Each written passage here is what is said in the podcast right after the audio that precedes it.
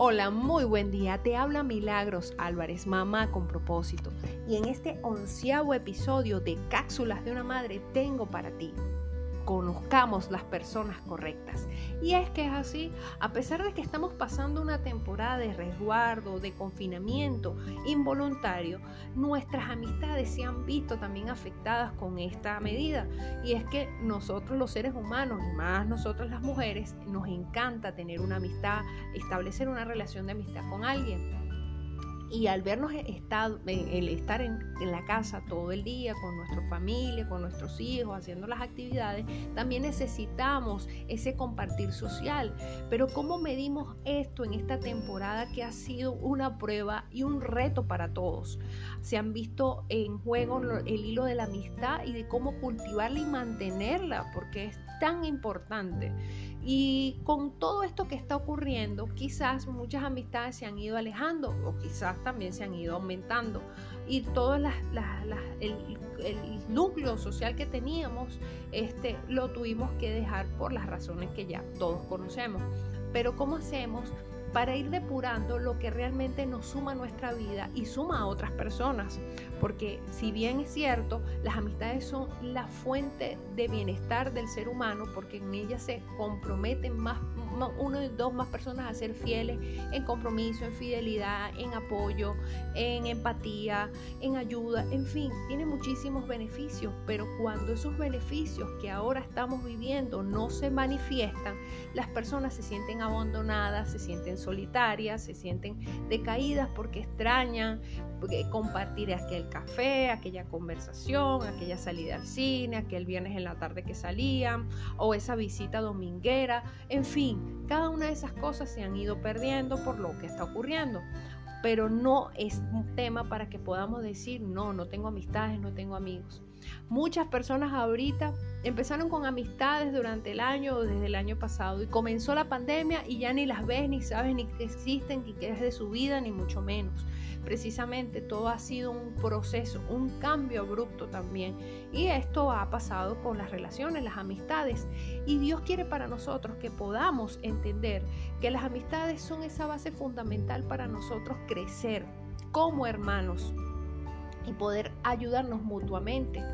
Y si nosotros con esto que está ocurriendo nos limitamos a ayudar, a ser empáticos, a ser sociables, quiere decir que no estamos preparados para ningún cambio. Los cambios nos comen y eso no debería pasar porque todas las cosas que están ocurriendo a los que creemos en Dios nos ayudan para bien.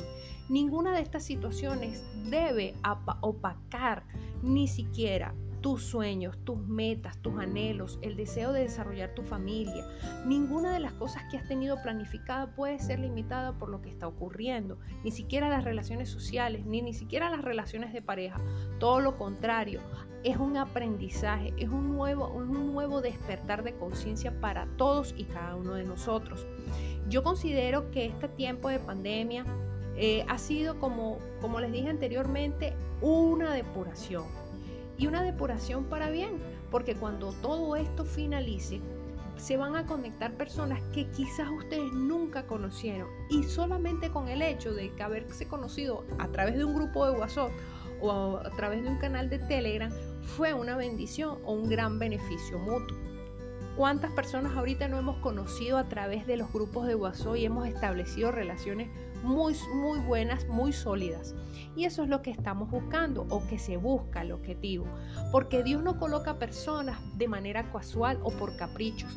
Dios coloca personas estratégicamente en tu vida para que se cumpla un propósito en Él.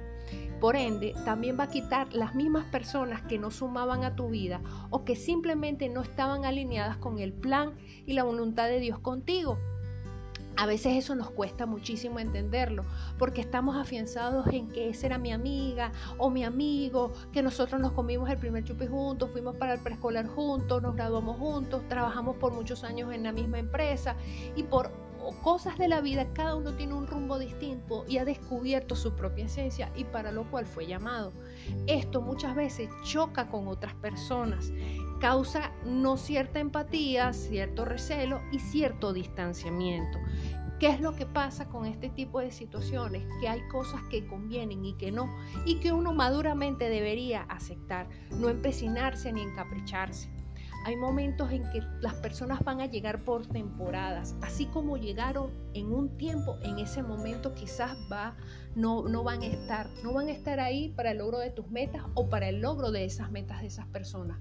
O quizás tus planes no coinciden con los de ellos y evidentemente la relación o todo lo que los tenía unidos ya se va rompiendo. ¿Qué pasa con esta temporada? Que nosotros debemos afianzar y ver cómo podemos depurar, cómo podemos hacer, cómo podar ese árbol de amistad que tenemos, sacar esa lista de las personas que están sumando, de las personas que tú has sentido que te apoyan y que tú los apoyas también, que no estás en la crítica, en el juicio, en la envidia o simplemente estando allí cuando estás mal y cuando la persona crece de manera exitosa te alejas por el simple hecho de que está un poco más crecido que tú, por decirlo de alguna manera. Las amistades son tan importantes en nosotras que es algo que nosotras a veces quizás le ponemos como una de nuestras prioridades. Mantener esos lazos de comunicación, mantener esos lazos de atención, de servicio, porque entre amigos nos servimos también y es muy importante. Así que siempre toma en cuenta ser selectivo. Si las personas con las que te estás relacionando ahora o los que te estás relacionando antes de que comenzara esto no iban alineados con los principios y valores tuyos, ahí tienes que hacer una evaluación, como dice, una auditoría. ¿Será que me conviene, no me conviene? Porque empiezan los roces, los choques las cosas que no compartimos. Y es que no va a existir tampoco una amistad perfecta. Cada quien tiene una personalidad particular porque Dios nos diseñó así. Pero nosotros tenemos que tener el discernimiento si son personas que están en comunión fraterna con Dios para que nosotros podamos alcanzar la voluntad de Él. La amistad es fuerte y perdurable entre dos personas son aquellas en las que ambas están creciendo espiritualmente y están procurando seguir a Dios y hacer su voluntad. A la medida que los dos amigos se acerquen a Dios, o ustedes como amigos, o uno como amigo se acerque más a Dios, se acercan el uno al otro. Si hay dos personas que no están en esta sintonía, evidentemente eso no va a prosperar. Y siempre te, ten, presente algo que dice el libro de mi manual de instrucciones y que siempre hago hincapié. Proverbios 27, 17. Como el hierro se afila con hierro, así un amigo se afila con su amigo. Esto es un proverbio extraordinario porque describe perfectamente lo necesario, lo importante y lo poderoso de hacer una amistad, pero una amistad cuando es destinada por Dios y no por capricho. Mi querida amiga, te dejo esta cápsula. Espero que tengas un bendecido día que sea de bendición para ti como lo ha sido para mí.